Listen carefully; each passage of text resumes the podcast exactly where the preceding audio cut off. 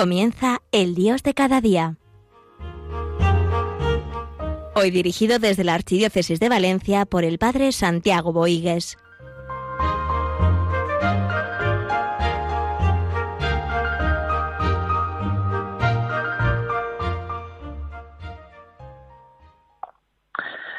Siempre hay temas eh, que nos ayudan y a profundizar y a sacar lo mejor de nosotros mismos. Yo hoy quería eh, una vez más tocar el tema de la fraternidad, de la fraternidad cristiana, que se alimenta de esa filiación. Cuando somos hijos, somos verdaderos hermanos, cuando vivimos esa unión eh, con Dios como, hijos que somos, podemos vivir fraternalmente como hermanos, que también somos unos de otros y las personas se reúnen entre sí eh, y siempre hay motivos y razones que nos hace encontrarnos unos y otros por atracción afectiva, por vínculos de sangre, por afinidad, por proximidad, por intereses comunes. Pero Jesucristo nos ha dado un fundamento diferente a los anteriores. Los hombres podrán unirse y convivir con un nuevo fundamento y es el buen Padre Dios. Somos hijos y hermanos. Dios es mi Padre y el que está a mi lado es mi hermano. Por eso, qué importante es esa oración frecuente, ese momento de intimidad con el Señor diario que nos lleva a dejarnos seducir por el amor del Señor, porque eso nos llevará a unirnos más unos y otros. Personas de diferentes razas, naciones, que, ciertamente habrán otros, otros eh, motivos, ciertamente, pero lo determinante es eh, nuestra condición de hijos y de hermanos. Ese amor entregado que recibimos de nuestro Dios nos lleva al respeto, a la acogida y a la comunicación entre unos y otros. Qué importante es cultivar esto. Respeto, acogida y comunicación. Es verdad que a veces pensamos que todo nos tiene que resultar fácil, cómodo, hay cosas que lo, son, pero hay otras que nos cuestan. Y en el amor también cuesta amar, encontrar las formas adecuadas, mantenerse en esa entrega, en esa generosidad de vida. Todo sentimiento que no pasa por la inteligencia y la voluntad no permanece. Eh, todo sentimiento tiene que ser eh, sostenido, fortalecido, mantenido con un cultivo de la inteligencia y una fortaleza también en las virtudes un cultivar esa, esa, esos gestos de amor. La oración es vivir esa experiencia profunda en la verdad del amor de Dios Padre, para poder salir al mundo en Jesucristo, para que nuestras palabras y obras sean creíbles como verdaderos discípulos misioneros, como dice el Papa Francisco.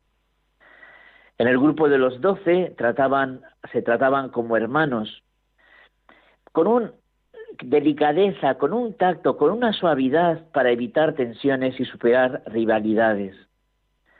Con esa paciencia en todo momento, con ese amor y esa misericordia, con esa sinceridad y veracidad. Con esa exigencia, pero también con comprensión. Podemos decir que los cristianos de ayer, hoy y siempre están llamados a vivir su realidad con entrañas de misericordia, y con, verdadera ternura. Lo esencial en la fraternidad cristiana, bien lo sabemos, es estar seducidos por el amor de Jesucristo, estar marcados por Él. Y eso es oración. Bien, cuando nos apartamos de este fundamento que es Jesucristo, el eh, centro de la fraternidad cristiana, pues ¿qué ocurre? Que nuestra fraternidad se va deteriorando, se va empobreciendo, y nos vamos haciendo egoístas, mediocres, se van sembrando rencillas, envidias, enfrentamientos y divisiones. Como dice el Papa Francisco, esa verdad está en la base de la visión cristiana de la humanidad. Sin la fraternidad que Jesucristo nos da, nuestros esfuerzos por un mundo más justo no llegarían muy lejos, e incluso los mejores proyectos corren el riesgo de convertirse en estructuras sin espíritu. Es curioso que Jesús, antes de morir, eh, a sus discípulos les llamaba amigos.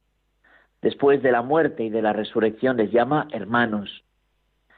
Durante tres años cuidó con finura y cariño entrañable a sus discípulos, y después de resucitar los constituye en verdadera fraternidad. Por eso nuestras convicciones profundas tienen que fortalecer nuestros lazos humanos. El padre de ese hermano es mi padre. El Dios que me ama ama también a mi hermano. Tengo que amar con el amor de Dios Padre a mi hermano entrañable. Esa característica de las comunidades de la comunidad de Jerusalén vivían unidos y tenían todo en común. Se les veía alegres, acudían asiduamente al templo, gozaban de la simpatía de todos, tenían un solo corazón y una sola alma. Y esto causaba una enorme impresión en el pueblo. Mirar cómo se aman. Bien, hay algunos textos que yo también quisiera leer y comentar en esta reflexión sobre la fraternidad cristiana. Este texto de la zarza ardiente, viendo el Señor que Moisés se acercaba a mirar, lo llamó de, las, de la zarza. Moisés, Moisés, respondió él. Aquí estoy, dijo Dios, no te acerques, quítate las sandalias de los pies, pues el sitio que pisas es terreno sagrado. Es curioso que el encuentro de, entre Dios y Moisés se dan estos elementos, la llamada, la disponibilidad, el desprendimiento, la pertenencia y el envío. Eh, primero la llamada, eh, está abierto eh, Moisés a, a, esa, a ese cambio de la vida, ¿no? a esa interpelación de algo mejor. Y él se pone disponible, se acerca y está dispuesto a lo que haga falta.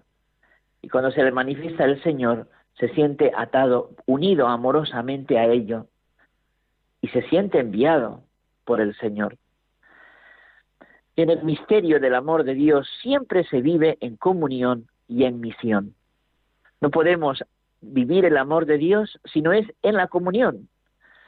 Y qué importante es cultivar esa comunión con nuestro obispo, con nuestros sacerdotes, con nuestra comunidad de fe, con nuestra parroquia, con nuestro movimiento, con el mundo. Y eso tenemos que ir revisándonos. Yo como vivo la fraternidad cristiana eh, eh, en la iglesia, a Jesucristo se vive en la iglesia, con mi obispo, con mis sacerdotes, eh, con mi comunidad de fe, también para el mundo.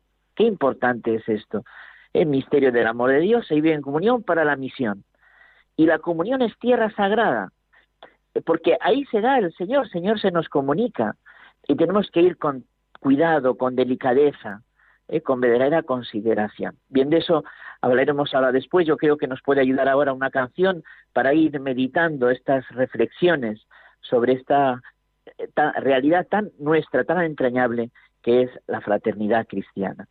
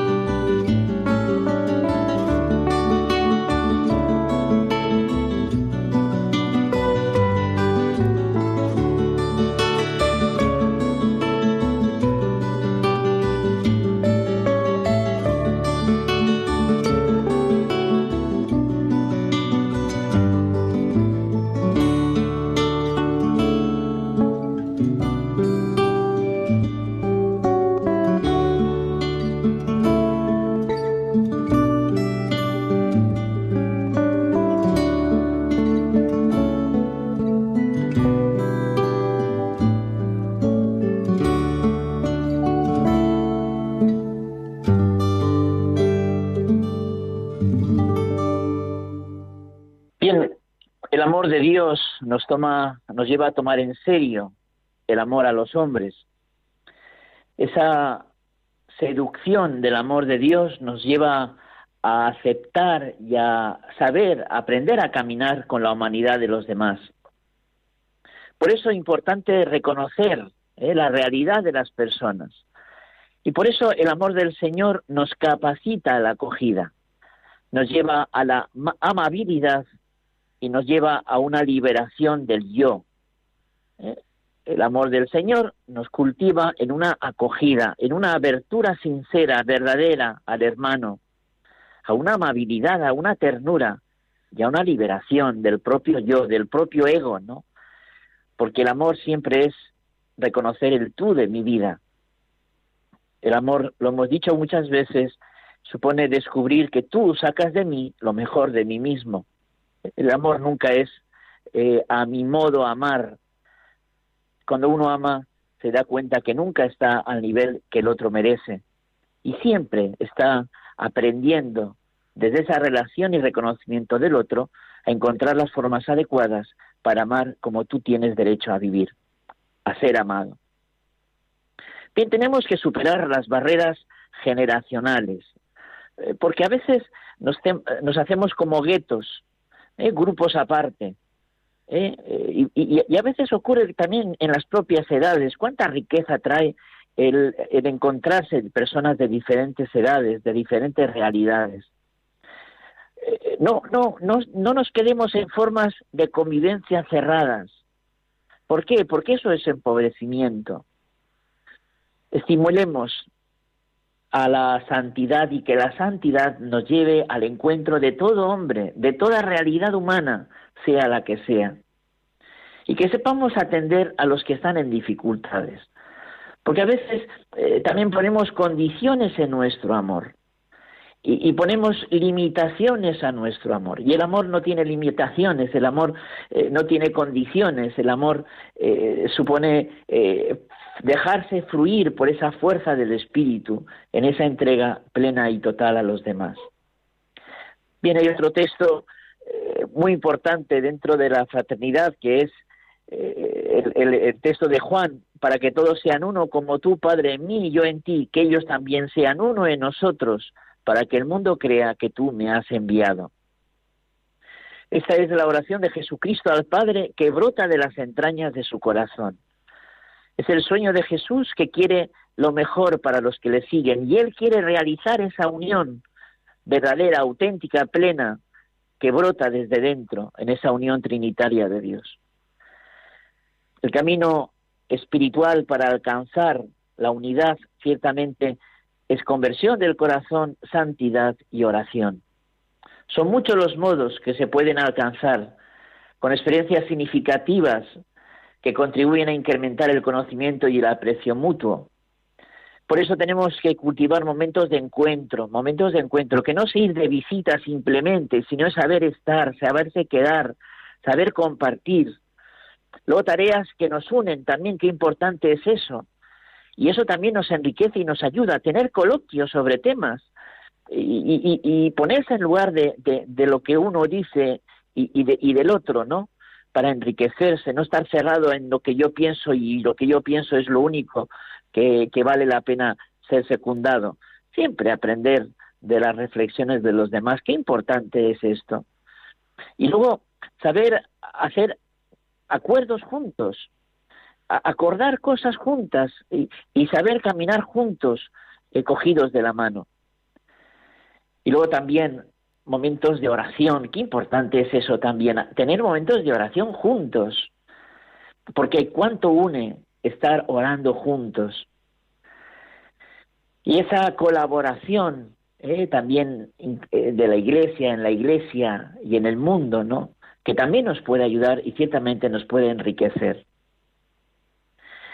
Bien, para afianzarme y madurar no tengo que negar al otro, ¿eh? porque a veces pensamos, eh, y a veces hay personas que encontramos que están como siempre a la defensiva, siempre sacando las uñas, siempre eh, con suspicacias y miramientos.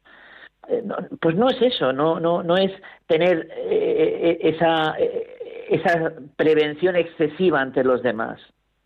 Yo toda persona es una oportunidad para yo poder crecer también en mi humanidad y en mi enriquecimiento. Y, tengo que reconocer que mi hermano es mi bien, y el Señor me pone a un hermano para mi bien, y eso se llama conversión. Eh, también le pedimos al Señor, ahora ya pronto, ya, ya quedan pocos días para empezar el tiempo de la cuaresma, también es un tiempo de penitencia y conversión, porque necesitamos la penitencia y la conversión. Necesitamos el liberarnos de nuestros condicionamientos para amar más y mejor a mi hermano, a la persona que tengo al lado.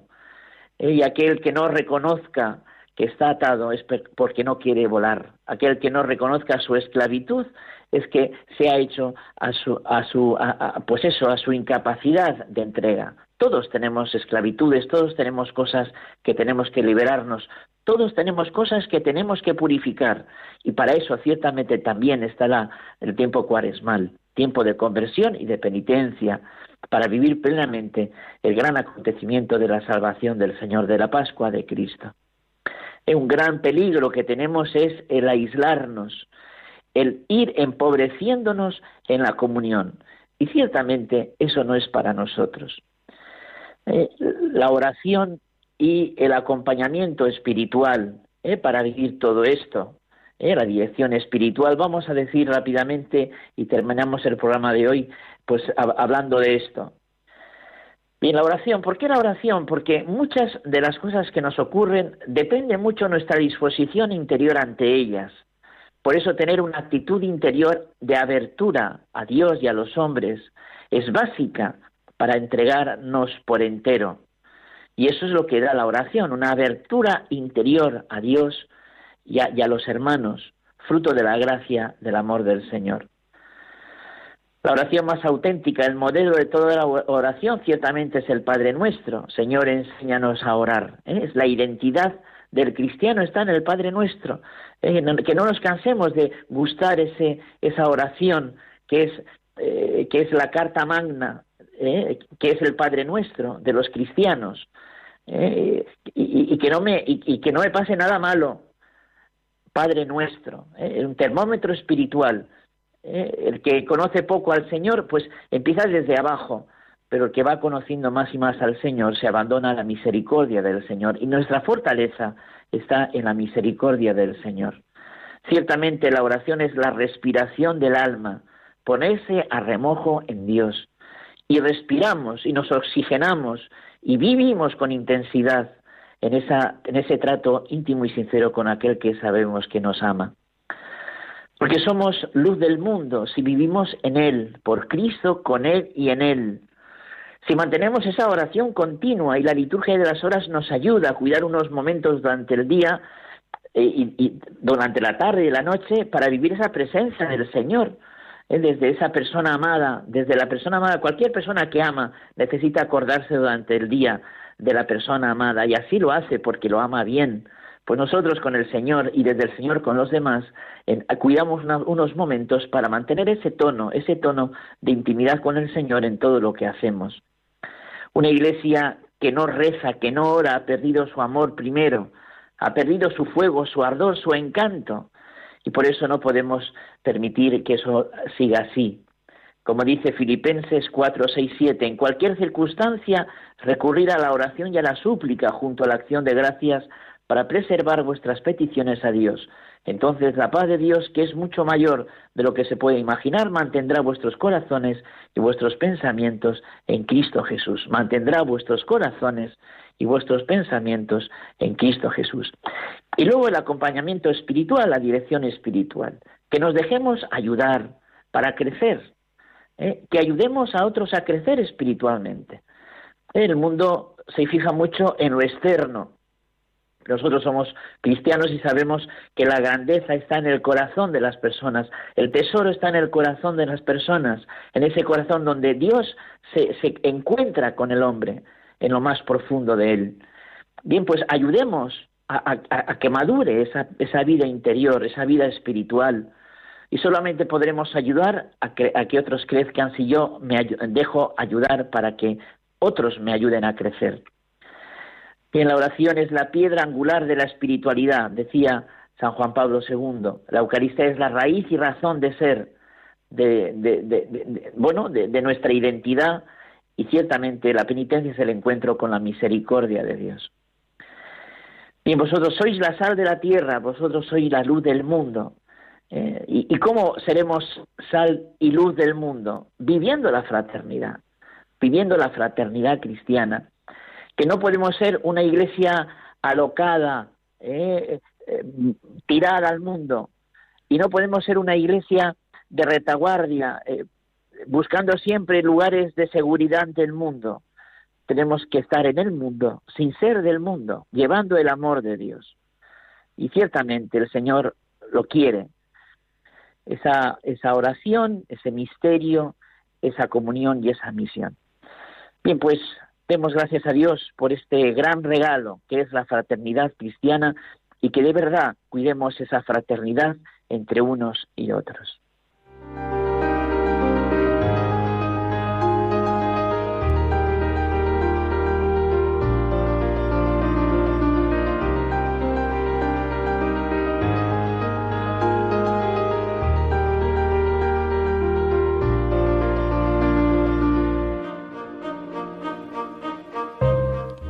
Concluye El Dios de cada día, hoy dirigido por el Padre Santiago Boigues desde la Archidiócesis de Valencia.